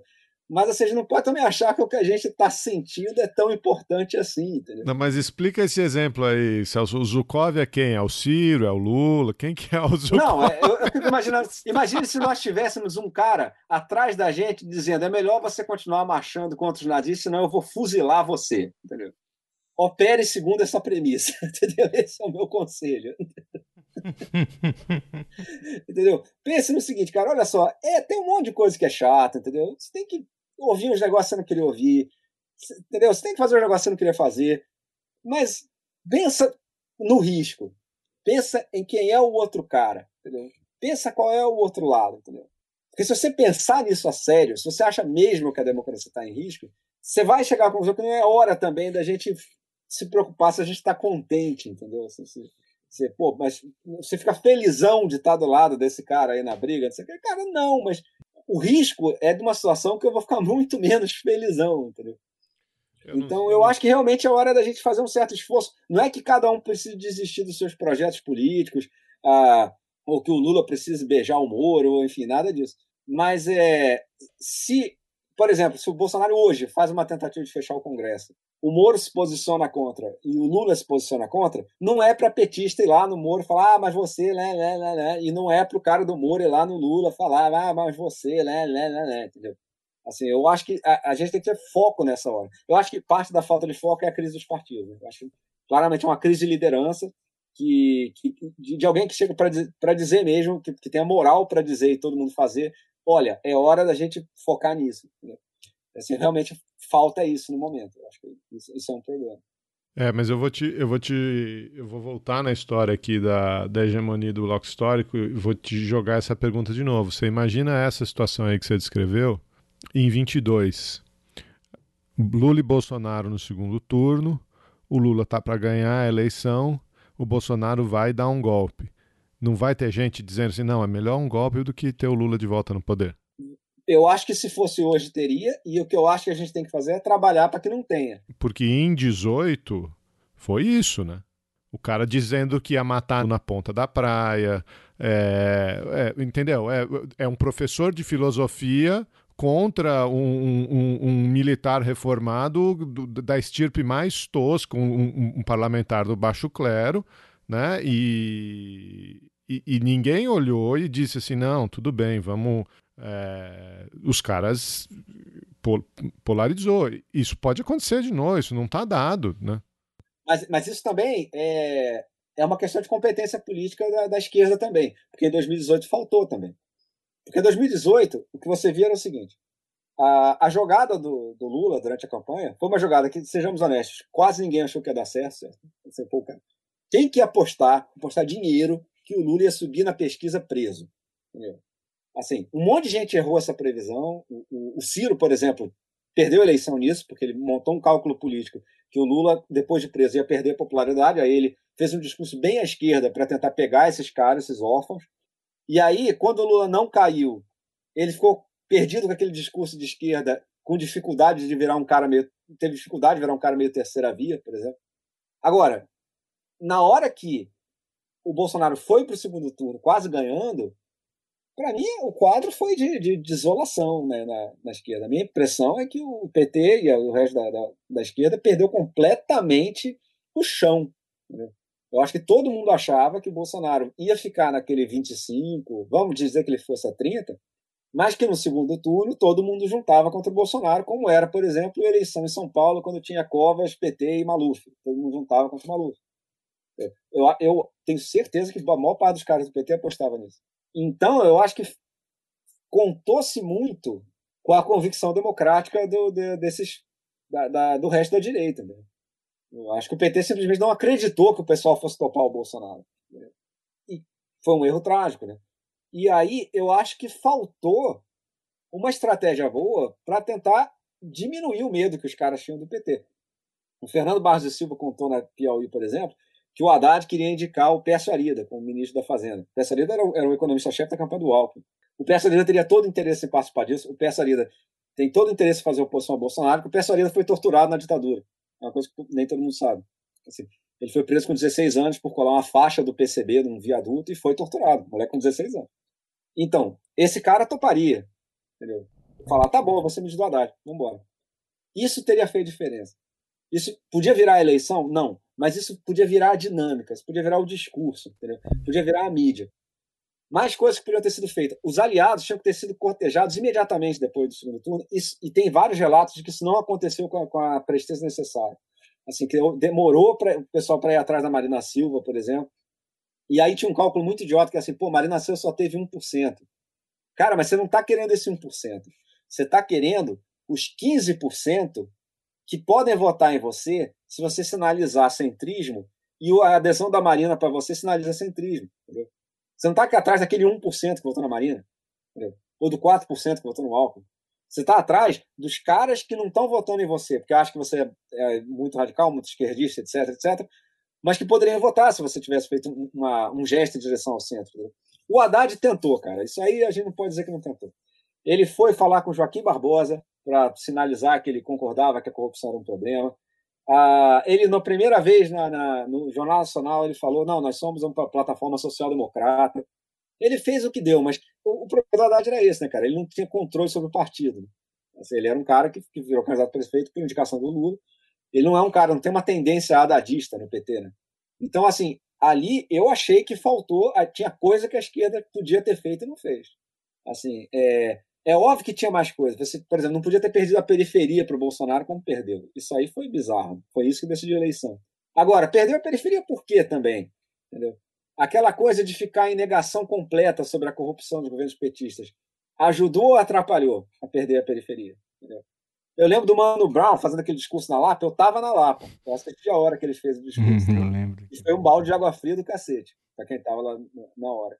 Agora, o Mano Brown tá falando que é um negócio que era verdade, cara. Tipo, essa coisa de que, ah, pô, a, a classe média lavajatista, cara, porra nenhuma. Assim, a, a, os pobres da periferia se preocupam com corrupção. Né? É, eles não concordam com a agenda econômica do, do Paulo Guedes, etc. Mas eles também se preocupam com isso, cara. Até porque eles sabem de uma coisa: se alguém conseguir comprar as autoridades, não vão ser eles. Certo? Então, assim, é, tinha um sentimento contrário a isso. E, e, e, como foi o nosso trabalho de preparação até 2018 para enfraquecer esse discurso de que o, o, a esquerda era corrupta, etc. Foi muito ruim. Assim, foi, foi, bem ruim. É, então, assim, eu, aí, e aí tem uma coisa que eu dou um desconto. Se você pegar o PT logo depois do impeachment, o PT também fez um cálculo que ele tinha todo o direito de fazer, que era o seguinte: cara, a gente perdeu por muito tempo. Entendeu? Se você pegar os documentos do PT, me dá a impressão de ser assim: bom, a gente perdeu, esses caras vão ficar governando 10 anos, nesse meio tempo a gente vai reconstruir a nossa base. Então era um discurso militante para reconstrução de base, para reconquistar os movimentos sociais, etc. Eu acho, eu duvido que o PT acreditasse, e eu sei que tinha gente lá que não acreditava que o Temer ia ser o fracasso que foi. Que em 2018 já o PT ia ser favorito para a eleição, como o Lula era no certo momento. Eu acho que o partido simplesmente não se preparou direito em termos de discurso, em termos de programa, para a possibilidade de de fato ganhar 2018, cara. Assim, e eu até entendo isso, sabia? Assim, se você dissesse na hora que caiu lá, na hora que a Dilma caiu, em 2018, se o Lula não for preso, ele vai ganhar, quem que apostaria nisso, cara? Assim, sinceramente. Então, assim, eu acho que teve coisa que a esquerda não fez em 2018 e que dá para fazer ainda. Assim, ah, cara, você pega, por exemplo, o discurso econômico. Ficou muito mais fácil, cara.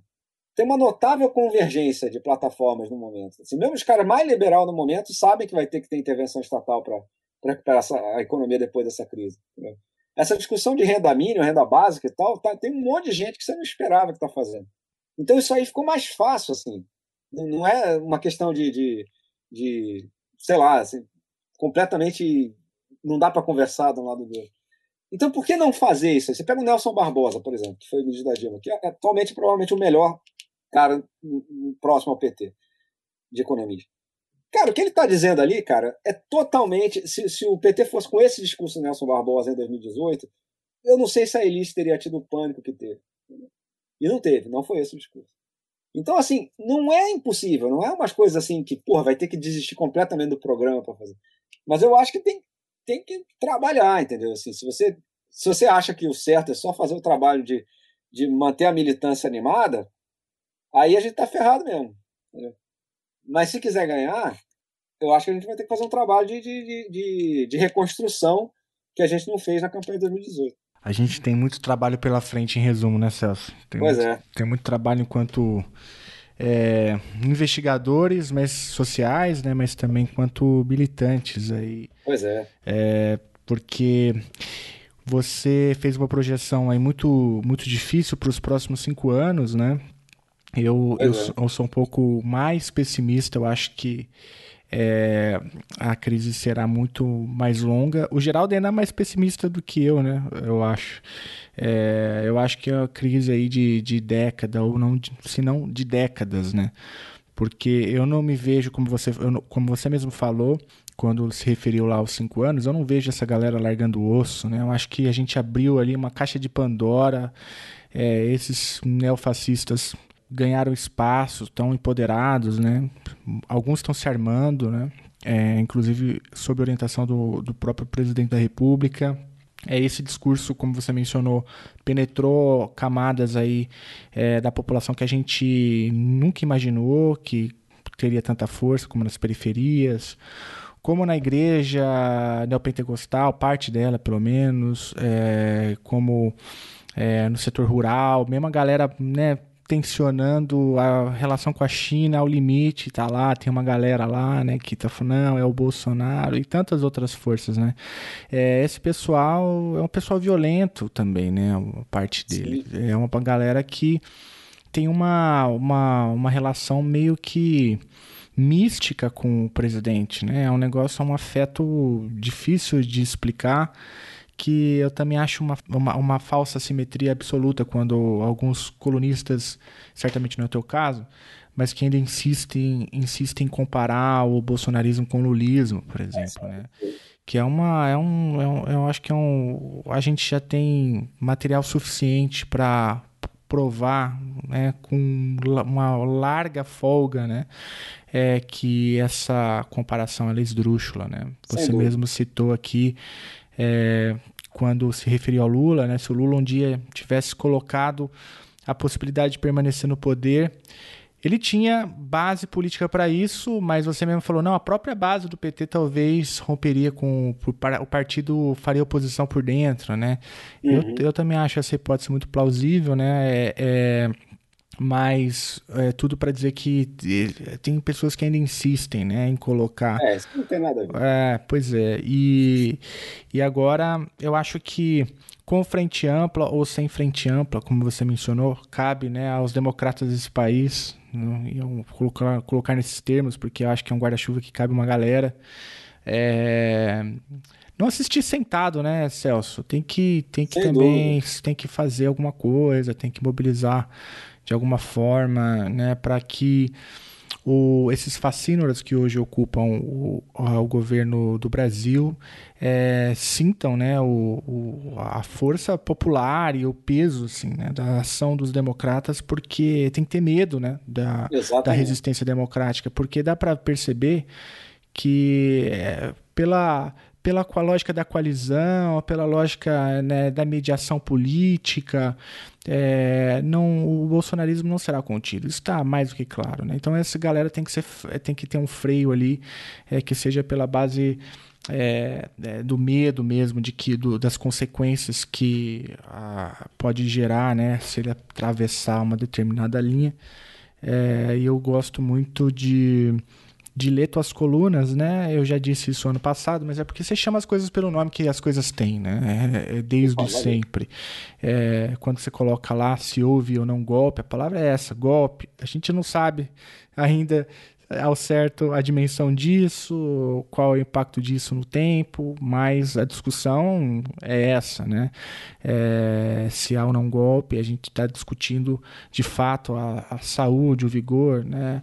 É, e a longevidade, longevidade da nossa democracia. E, pô, eu agradeço demais a, o trabalho que você tem feito não concordo sempre, Celso, mas eu acho que nem você oh, concorda é. sempre com você, né? Nunca. né? Eu acho que você é, muda de é. ideia, então tá tudo certo. É, isso aí. E eu acho que a sua coluna é uma das colunas.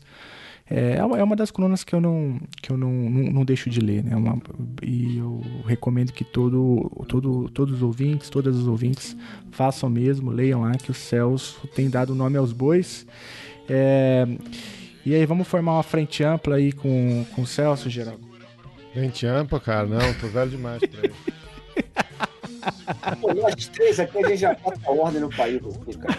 É. Minas, São Paulo e Rio, já, já, já é alguma coisa. Junta nós três aqui, a gente resolve isso. Já é alguma coisa. Muito bom. Celso, obrigado, cara. Sempre. Ouvinte sempre... do podcast, assim, pô, pra mim é sempre uma honra participar. Você, essa honra é toda nossa, cara. Obrigado mesmo. E a gente nem falou do aparelhamento de Itamaraty, hein? Pô, cara, ah. isso aí dá vontade de chorar, né, cara? É uma tristeza. Eu, eu disse outro dia na abertura de um programa, é um podcast política internacional. A gente parou de falar de política internacional porque a política externa brasileira desapareceu, né? Acabou, então, não... né? Eu entendo perfeitamente, eu acho que você tem toda razão. É isso mesmo. Corte pra outra cena sem anestesia. A liberdade estendida na sua frente, tendo um ataque de epilepsia. Ordem para o povo, progresso pra burguesia. Teleapatia. Nossa ação já se encontra no campo do movimento condicionado. Sorria, você está com o filme queimado. Uma vez mais, sua volta será necessária pra ver se deixa tudo pelo menos no empate ou zerado. Sigo na batida, a frequência desse pensamento não pode ser captada com perfeição, com receptor enferrujado pelos padrões do dia a dia, dia, dia, dia.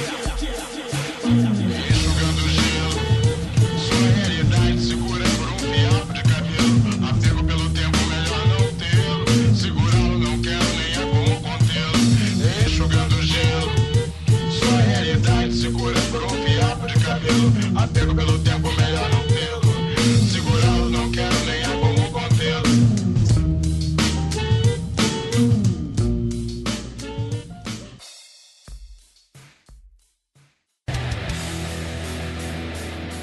Você acabou de ouvir mais um episódio do Chutando a Escada. Para apoiar, acesse chutandoaescada.com.br barra apoio.